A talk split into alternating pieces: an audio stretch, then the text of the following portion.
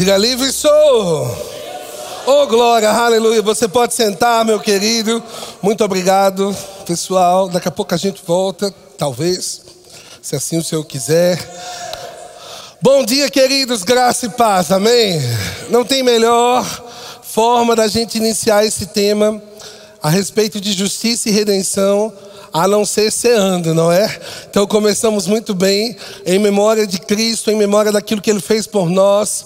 Nós ceamos nessa, nessa manhã, e como eu disse, Uh, a Bíblia fala que nós devemos considerar, entender, discernir o corpo para fazermos isso. E sabe, todas as vezes que fizermos, fazemos em memória dele. Mas como eu falei, eu quero enfatizar aqui quando nós falamos sobre cearmos ou fazermos em memória de Cristo, não é apenas termos a lembrança daquele rosto manchado de sangue, da coroa de espinhos, ou de toda aquela imagem que nos traz aquele repulso por causa do sofrimento do corpo de Cristo. Isso foi, fez parte do plano de redenção, mas não parou por aí. Quando nós falamos sobre termos a memória do que ele fez, é entendermos o quadro por completo. Jesus veio por um motivo, ele não veio para a terra porque ele estava querendo passar férias do céu, amém? Ele veio para a terra por um propósito, e porque ele veio, ele cumpre o propósito, ele morre na cruz, mas ele não permanece nessa condição de morte. A Bíblia diz que ao terceiro dia ele ressuscitou. Isso nos dá, irmãos, esperança. Isso nos traz, irmãos, algo chamado Evangelho. E Evangelho significa boas notícias. Quem aqui gosta de ouvir boas notícias? A gente está precisando ouvir boas notícias, amém? E é por isso que a gente precisa ouvir e ouvir a palavra de Deus, porque o Evangelho sempre trará para nós boas notícias, amém? Então, nós estamos no nosso primeiro dia, na nossa primeira ministração desse tema justiça e redenção.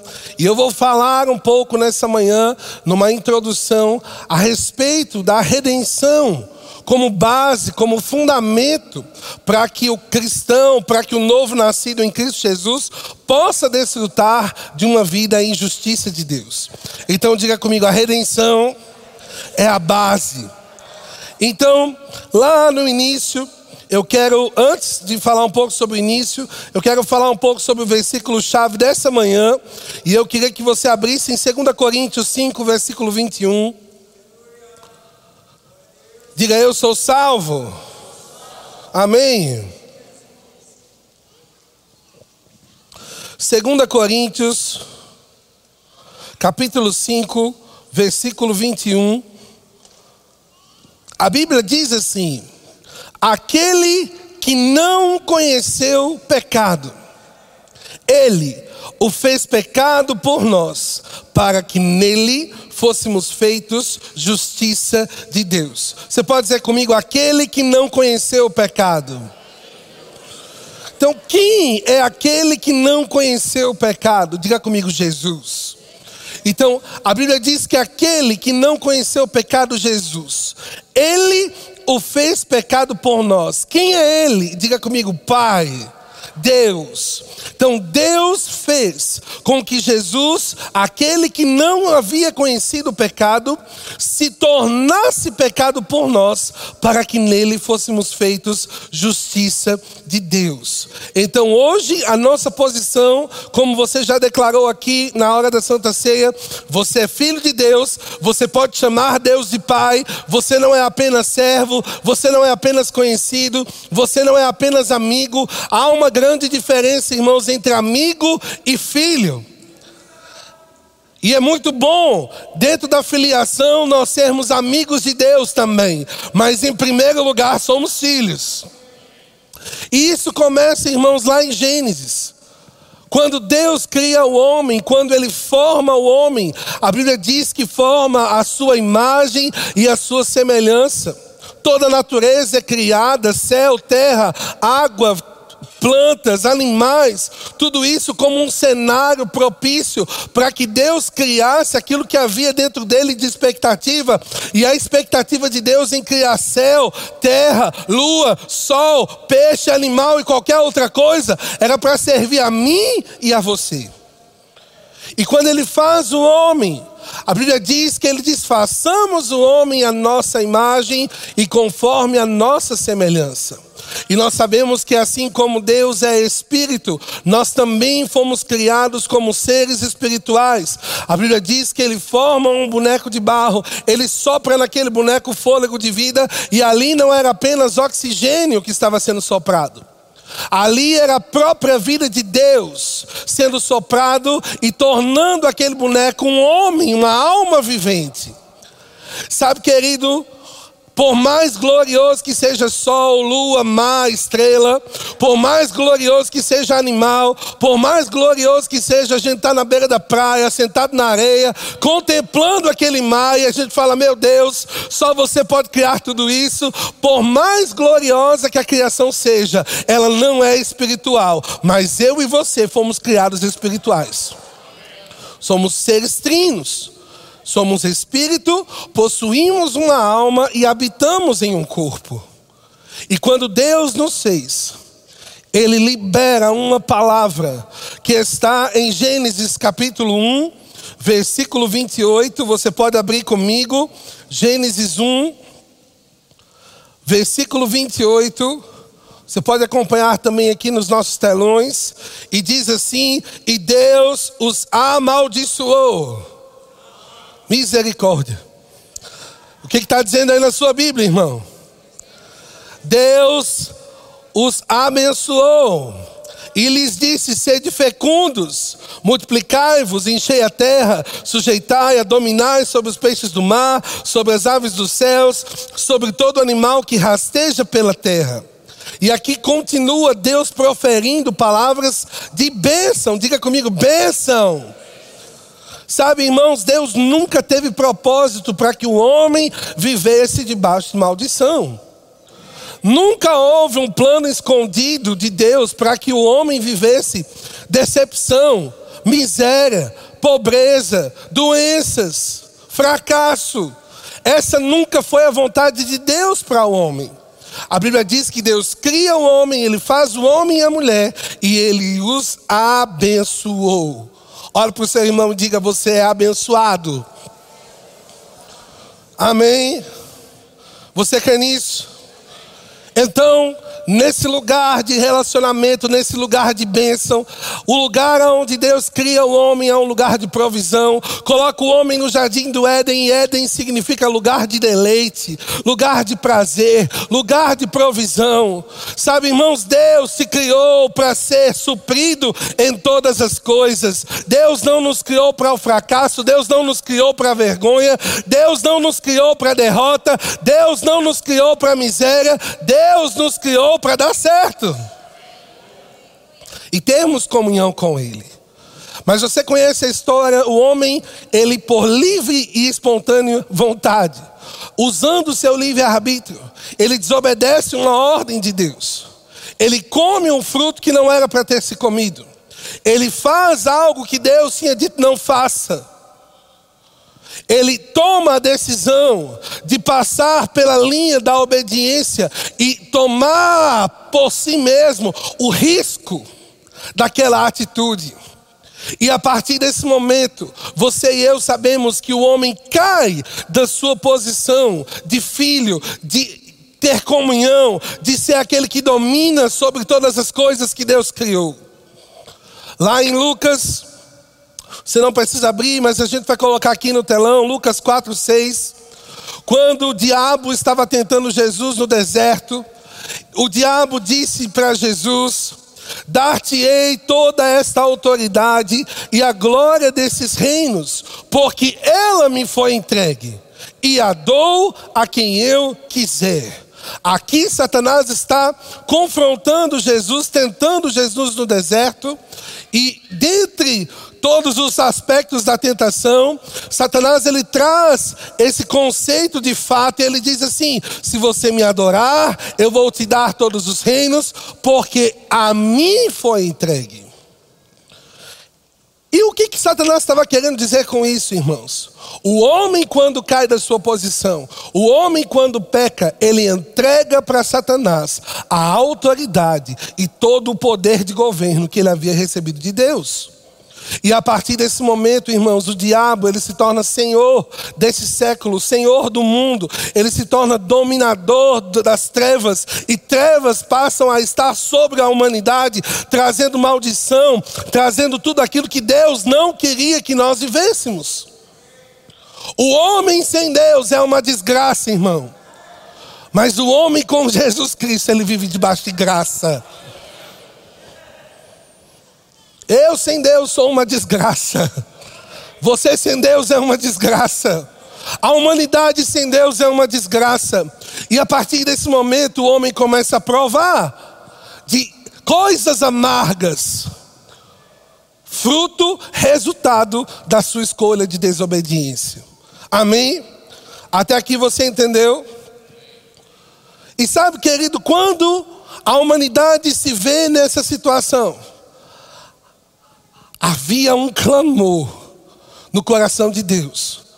Havia um, um, um, ato de misericórdia no coração de Deus. Desde o Éden, nós vemos Deus ali provendo peles de cordeiro para cobrir a nudez do homem e da mulher, como símbolo, como sinal de que o cordeiro seria imolado para tirar os nossos pecados e desde esse momento a misericórdia de Deus, ela se revela ainda que o homem estivesse caído, Deus, na sua infinita misericórdia, estava atuando no limite possível para alcançar o homem.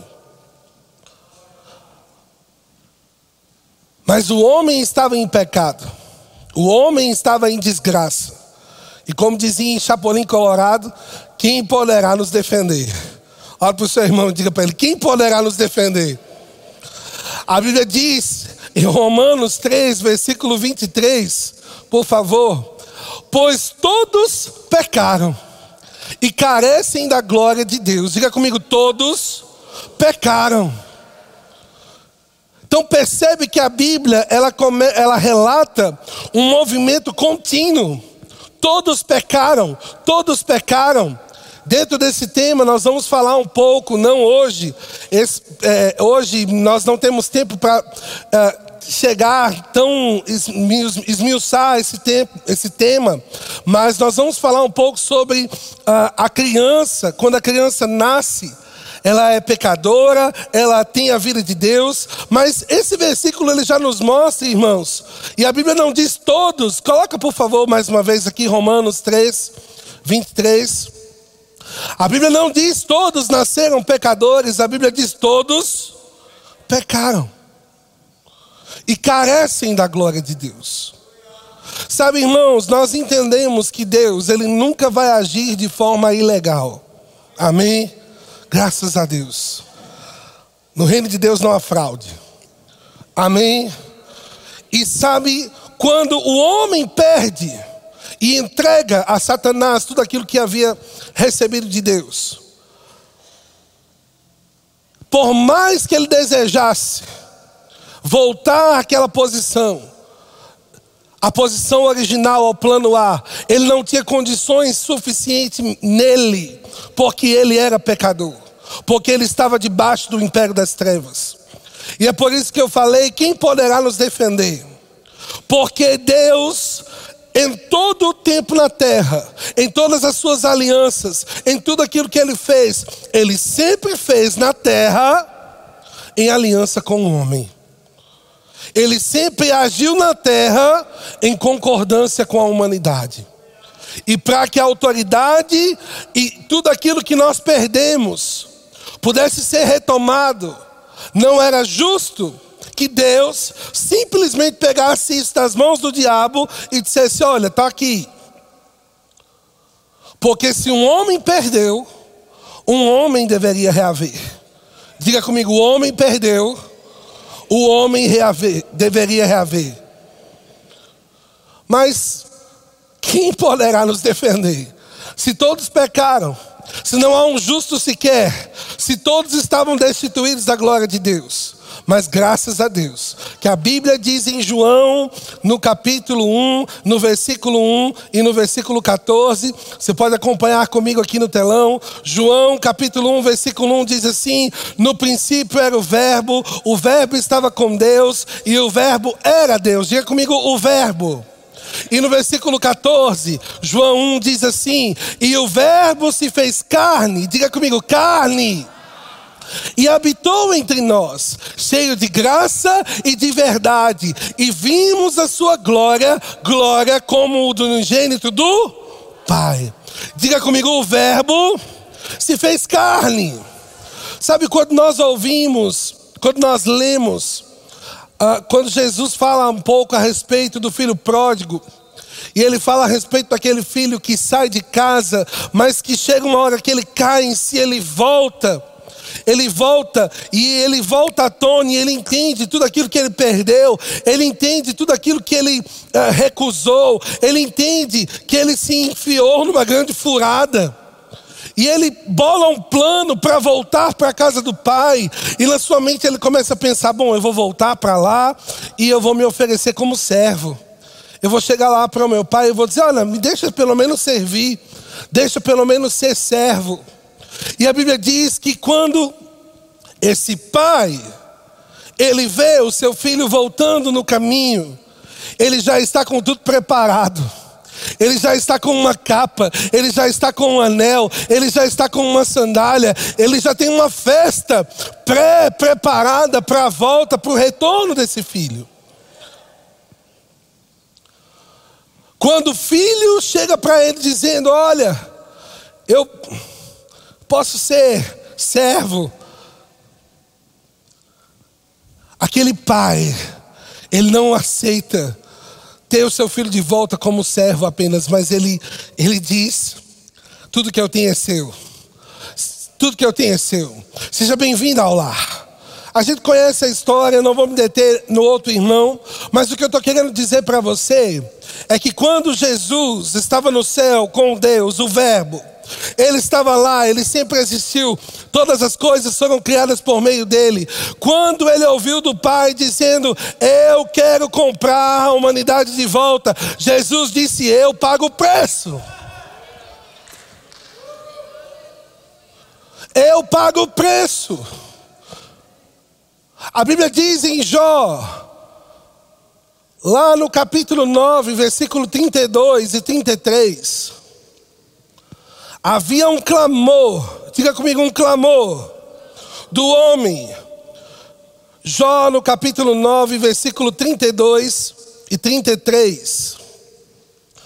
Jó aqui, preparando mais um dos seus discursos mirabolantes para chegar diante de Deus e falar com Deus, mas ele cai em si em um momento e ele diz assim: porque ele não é homem como eu. Jó está falando sobre Deus. Ele não é homem como eu, a quem eu responda, vindo juntamente a juízo. Não há entre nós árbitro que ponha a mão sobre nós ambos. O que, que Jó estava querendo dizer aqui? Eu queria a ajuda de dois homens aqui, por favor. Venha, Cássio, venha, Guilherme, por favor, por gentileza.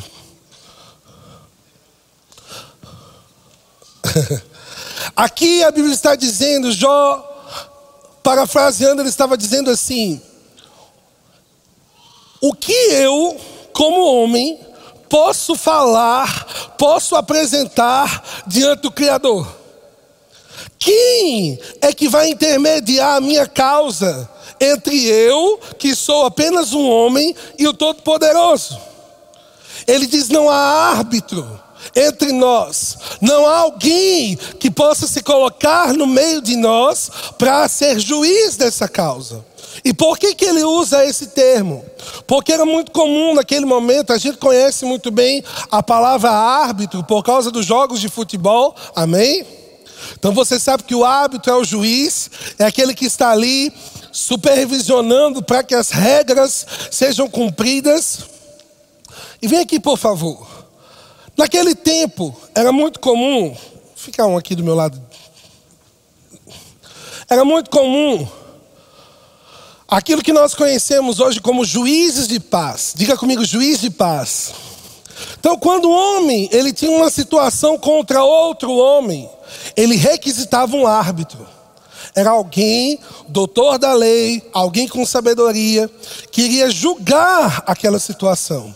Então era muito comum, vem aqui, então Cássio comprou alguma coisa de Guilherme e não pagou. Poxa vida, Cássio. Pelo amor de Deus, Cássio. É só brincadeira, viu, gente? Então Guilherme, ele está reclamando a sua dívida.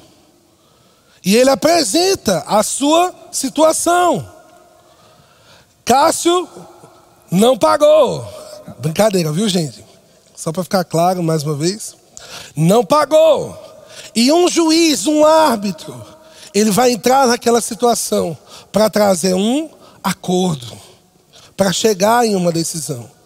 Então, depois de muito discutir, depois de se ouvir os dois lados, de reconhecer quem está certo, quem está errado, o ponto de vista de cada um, quando aquele juiz, quando aquele árbitro, ele ia tomar a sua decisão, era muito comum ele colocar as duas pessoas uma de frente para a outra, ele se colocar no meio daquelas duas pessoas e colocar as suas duas mãos sobre os ombros dessas pessoas como um intermediador daquela situação. Então, Guilherme acusava Cássio, e naquele momento a gente consegue fazer uma. É, como chama? Uma, um acordo. Amém? Obrigado. E Cássio vai pagar em 24 vezes a dívida que ele tinha com Guilherme. Amém? Com juros e correção. Então, a partir desse momento, há um acordo. E ele colocava as mãos sobre os ombros de ambas as partes. E a partir daquele momento, aquela situação estava resolvida. Fica aqui um pouquinho. O que Jó estava falando nesse momento e o clamor dos homens era: não existe ninguém capaz de intermediar entre Deus e a humanidade. O homem havia pecado, o homem estava numa condição, ele não podia se salvar, ele não podia fazer algo por si mesmo. Mas a Bíblia diz, irmãos, em Filipenses 2, você pode acompanhar aí comigo, fica aí por favor, vocês dois. Filipenses 2, versículos 6 a 8. Por gentileza, pode colocar aqui no telão. Pois ele, subsistindo em forma de Deus, não julgou como usurpação o ser igual a Deus. Antes, a si mesmo se esvaziou, assumindo a forma de servo, tornando-se em semelhança de homens e reconhecido em figura humana. Diga comigo, reconhecido a si mesmo se humilhou, tornando-se obediente até a morte e morte de cruz. Não havia ninguém sequer para conseguir nos salvar, para conseguir nos representar, mas a Bíblia diz que o Verbo se fez carne, irmãos, a palavra se fez braço, se fez perna, se fez gente. O Verbo se faz carne, ele era Deus, mas ele também era homem. Diga comigo, Deus e homem. Ele era Deus, mas ele também foi reconhecido em figura humana. Então, se antes havia um clamor de que não havia um justo sequer, esse clamor agora é respondido. Se antes não havia alguém que pudesse colocar as mãos sobre Deus e a humanidade, a partir de agora, esse clamor é resolvido. Jesus é Deus, mas ele é reconhecido em figura humana e ele é capaz de nos representar, de nos substituir para trazer de volta aquilo que o homem perdeu. Muito obrigado. Salva de palmas aqui para os nossos irmãos. E por que que ele é capaz? Porque a Bíblia diz que ele não pecou. Lembra que nós lemos aquele que não conheceu o pecado. Jesus foi tentado em todas as coisas. A Bíblia diz que nós não temos um sumo sacerdote que não se compadeça, que não conheça as nossas situações, porque ele mesmo foi tentado em todas as coisas, porém ele não pecou. Diga comigo, ele não pecou. Ele não pecou, irmãos. E essa é a boa notícia. Há alguém que pode reaver aquilo que o homem perdeu. Há alguém capaz de reaver a autoridade e a comunhão que foi perdida.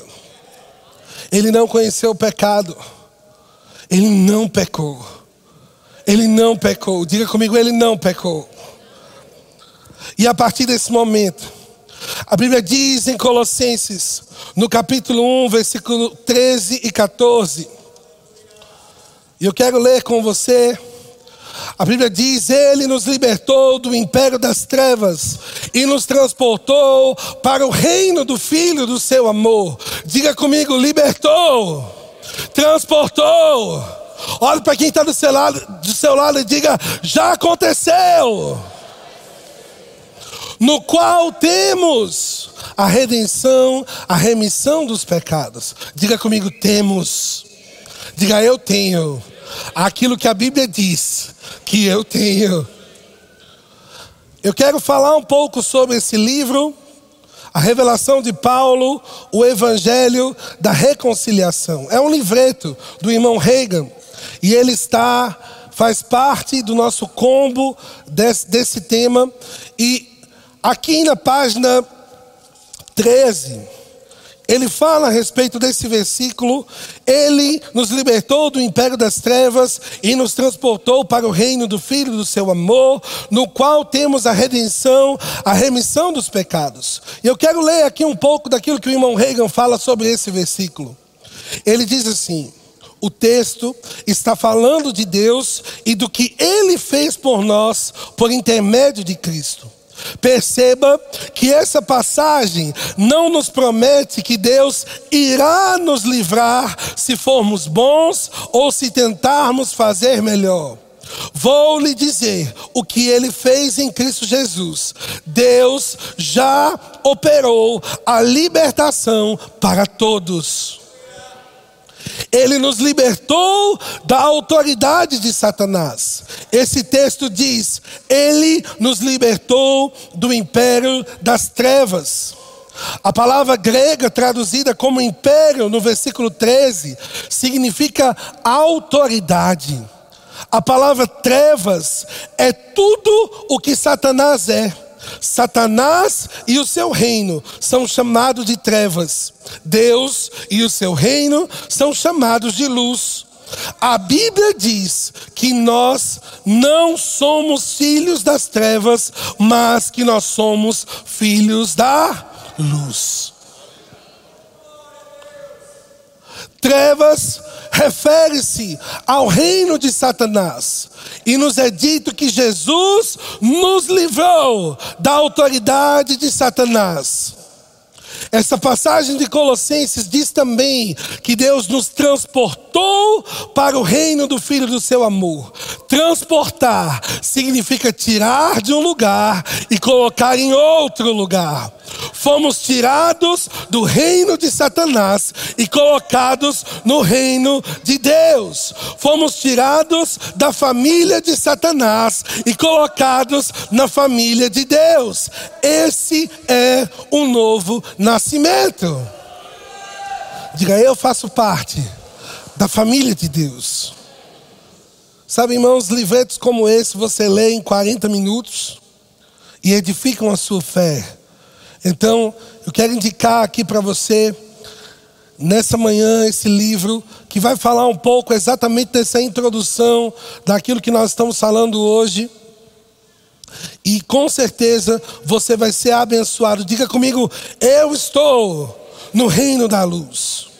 Hebreus 9, versículo 12 a Bíblia diz: não por meio de sangue de bodes e de bezerros, mas pelo seu próprio sangue, entrou no Santo dos Santos uma vez por todas. Diga comigo, uma vez por todas.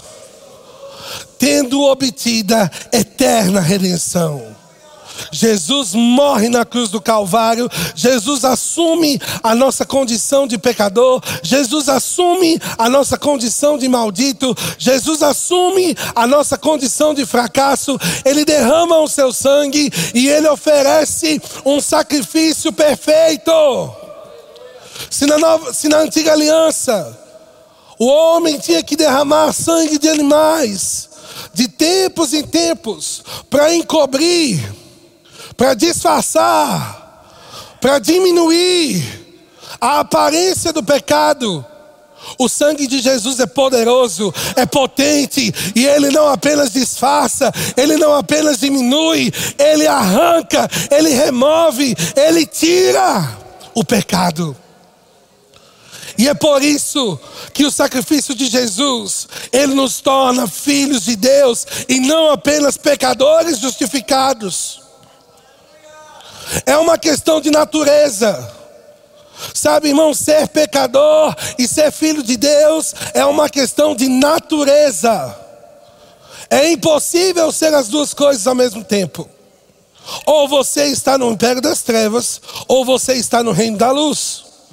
E quando a Bíblia diz que Ele nos transportou, Ele não nos transportou só 50%, Ele não nos transportou só 70%, Ele não nos transportou só 80%, Ele nos transportou por completo. Você é livre por completo.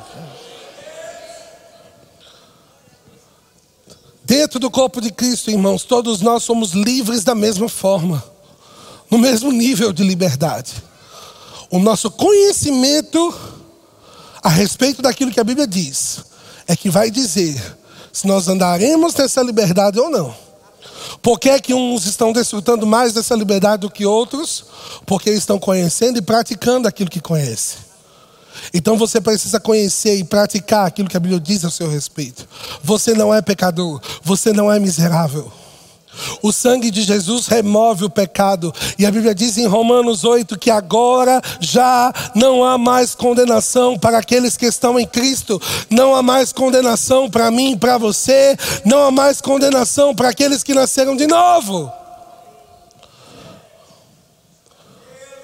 Eu fico pensando, quando nós olhamos para o filho de um rei, o que, que o filho do rei é? Um príncipe. Você acha que o filho de um rei, ele precisa ficar fazendo força para ser príncipe? Não. O que é que dá direito ao filho do rei de ser príncipe? O seu nascimento. O fato dele ter nascido na família real faz dele o príncipe. Ele não precisa ficar todo dia, ah, eu vou ser príncipe. Um dia eu serei príncipe. Ah, lá na glória. Eu serei príncipe. Não. Ele nasceu na família real. Ele é filho do rei. Ele é príncipe. Ei. O novo nascimento nos dá condição de sermos filhos de Deus. E a gente não precisa ficar fazendo força para isso. A gente não precisa ficar fazendo coisas para convencer Deus de que nós merecemos. Foi o sacrifício, o sangue de Jesus derramado que nos traz essa condição. Se nós nascermos em Cristo, agora, se alguém está em Cristo, uma nova criação é. As coisas elas já passaram e eis que tudo se fez novo. Então eu não preciso ficar fazendo força. Eu só preciso receber pela fé aquilo que Ele me deu. Tomar posse pela fé daquilo que Ele me deu. Tomar posse pela fé daquilo que Ele fez por mim. Cristo morreu por mim, Ele pagou o preço do resgate. Redenção significa pagar o preço do resgate, resgatar alguém da escravidão, resgatar alguém do serviço de um escravo. Você e eu estávamos debaixo da unha do capeta, sofrendo, comendo pão que o diabo amassou, mas Jesus nos resgatou, Ele provocou a redenção, Ele promoveu um novo e vivo caminho, e hoje nós não comemos mais o pão que, amas, que o diabo amassou, mas comemos do pão que amassou o diabo.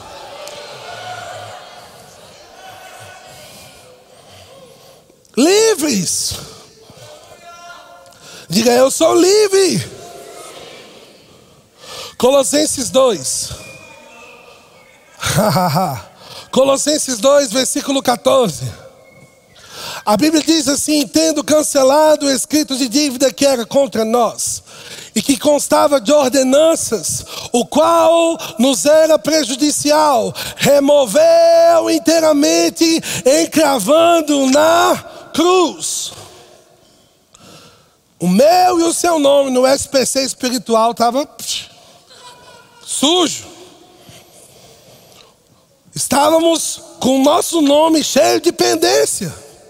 E o diabo colocando lá várias pendências no seu nome. Havia uma dívida que a humanidade precisava pagar. Mas quando Jesus substitui a humanidade na cruz, ele morre assumindo a nossa condição de pecador. Ele se identifica com a nossa condição de miserável, de falido, de tudo aquilo que é ruim. Ele se identifica com a nossa situação. Ele morre por nós, mas a Bíblia diz que ele não permanece morto. A Bíblia diz que ele ressuscita e quando ele ressuscita, ele diz: "Toda a autoridade me foi dada no céu e na terra". E ele deu essa autoridade à igreja. Sabe, irmãos, ele pega a nossa dívida, ele assume a nossa dívida, ele paga a nossa dívida e ele nos dá o seu crédito. Eu vou repetir. Jesus pega a sua dívida, paga a sua dívida e ele dá para você o crédito dele. Ele diz: toda a autoridade me foi dada no meu nome. No meu nome, vocês expelirão demônios. No meu nome, vocês curarão enfermos. No meu nome, se vocês tomarem alguma coisa mortífera, não vai causar dano algum. Ei, há um crédito que pertence ao nome de Jesus e Ele deu esse crédito para mim e para você. E quando nós usamos essa autoridade, irmãos, é como nós passamos nosso cartão lá. Jesus é no nome dele, é no crédito dele. Eu sou sarado no nome de Jesus. Você não é mais um endividado. Eu vou repetir para você tomar posse disso. Você não é mais um endividado. Viu, Cássio? Você não deve mais nada, Cássio. Você tem um crédito. Você tem um crédito. Você tem um crédito. Gálatas capítulo 4, versículo 4 a 7. Diz assim: Vindo, porém, a plenitude do tempo, Deus enviou o seu filho, nascido de mulher, nascido sob a lei, para resgatar os que estavam sob a lei a fim de que recebêssemos a adoção de filhos. Diga comigo, eu sou filho. Às vezes o diabo ele tenta plantar na nossa cabeça pensamentos de que não somos dignos de receber aquilo que Cristo fez por nós. Quantas pessoas você já ouviu dizer assim: olha, quando eu arrumar a minha vida, eu vou para a igreja. Você convida a pessoa, vamos a igreja, vamos, vamos aceitar Jesus. Não, eu não estou pronto. Eu preciso me arrumar. Eu preciso organizar coisas na minha vida para ir para Jesus. E sabe, irmãos, o pai, ele está como o pai daquele filho pródigo, que não interessa quais são os argumentos do filho, não interessa o que o filho planejou dizer, o que interessa é que ele está pronto com a capa, com o anel, com a sandália e com uma festa para te receber como filho. Você não vai ser mais justo do que você é hoje. vou repetir isso. Você não vai ser mais justo do que você já é hoje. A redenção conquistada por Jesus, ela é eficaz e eterna. E ela nos torna aptos a estar diante de Deus como justiça. Levantar as nossas mãos, como se o pecado nunca tivesse existido. Abrir a nossa boca e poder chamar Deus de Pai. Você pode dizer, Pai. O pecado nos separa de Deus. O pecado nos distancia de Deus. O pecado nos torna longe, nos torna assim, conseguimos ouvir a Sua voz. Mas Jesus resolve a parada. Jesus resolve o problema da conexão. Jesus resolve o problema das interferências. E a partir de agora, não há mais interferências entre aquele que nasceu de novo e Deus, porque a comunhão foi restaurada. A paz foi restabelecida. E quando você abre a sua boca aqui na terra, e você diz, Pai, Ele está te ouvindo dos céus.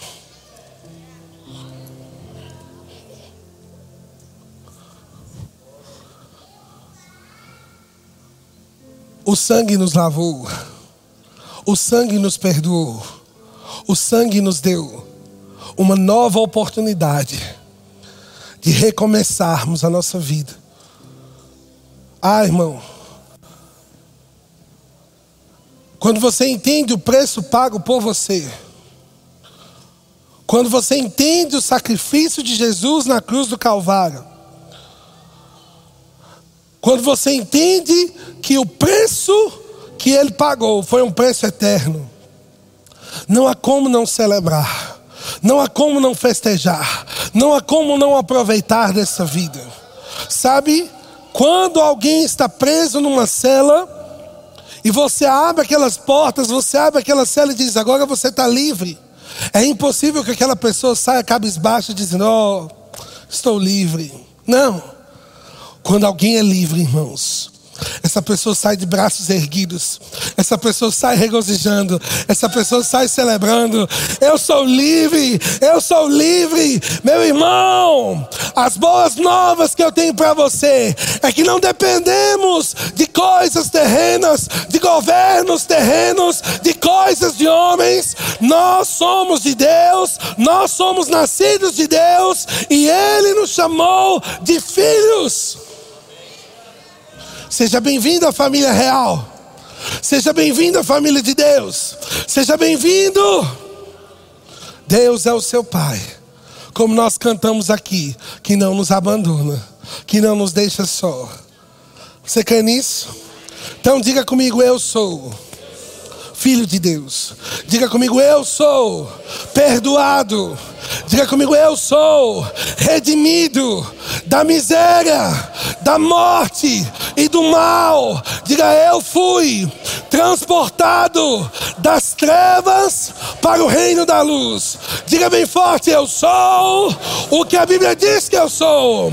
Eu tenho o que a Bíblia diz que eu tenho. E eu posso fazer aquilo que a Bíblia diz que eu posso fazer. Amém. Aleluia. Aleluia. E eu quero aproveitar que nós estamos falando sobre salvação, reconciliação, e que você ouviu nessa manhã do tamanho do amor de Deus por você. A Bíblia diz que Deus amou o mundo de tal maneira que Ele deu o seu único filho, para que todo aquele que nele crê não pereça, mas tenha a vida eterna. Se você entrou aqui nesse dia, nessa manhã, e você ainda não confessou Jesus como Senhor e Salvador da sua vida, eu quero dar a oportunidade de você fazer isso nesse momento de vir até aqui, de confessar o Senhor Jesus e ser a partir desse momento integrante da família de Deus, receber salvação, receber perdão dos seus pecados e a partir desse momento poder ser chamado de filho de Deus.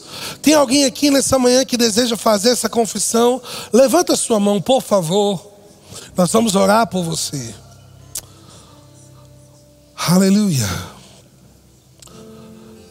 Deus está te esperando. Deus está te esperando. Deus não está bravo com você. Deus está te esperando. Aleluia. Se você deseja fazer essa confissão, levanta sua mão.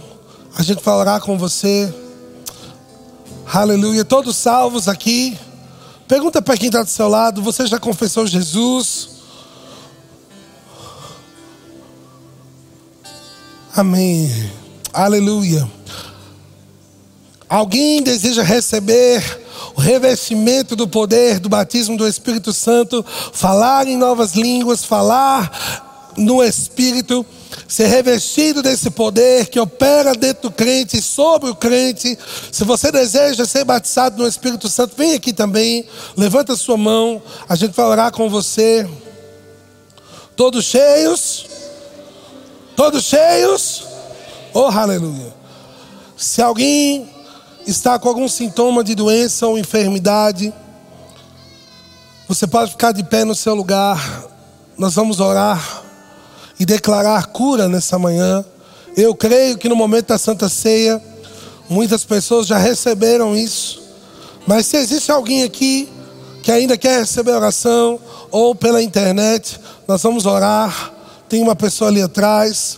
Amém. Você pode fechar os seus olhos, concordar comigo. Pai, nós te rendemos graças pela tua palavra. A tua palavra diz que Cristo Jesus levou sobre si todas as doenças, todas as enfermidades. E é por isso que nós oramos em fé, de acordo com de acordo com aquilo que a tua palavra diz, e ordenamos a toda doença, toda enfermidade, que saia agora em nome de Jesus. Nós liberamos cura pelo poder do nome de Jesus e declaramos que tudo aquilo que estava fora do lugar, que volte ao plano original de Deus, agora, em nome de Jesus. Amém, amém e amém. Você é curado em nome de Jesus. Amém, aleluia. Diga comigo, eu sou justiça de Deus. Diga, eu sou perdoado Aleluia, muito obrigado, queridos. Foi uma honra estar aqui com vocês pela manhã e eu tenho certeza que esse tema ele vai responder tantas e tantas questões dentro da nossa mente. Você é filho de Deus, amém? Filho de Deus. Não deixe o diabo dizer ao contrário ao seu respeito. Amém, Guilherme, venha.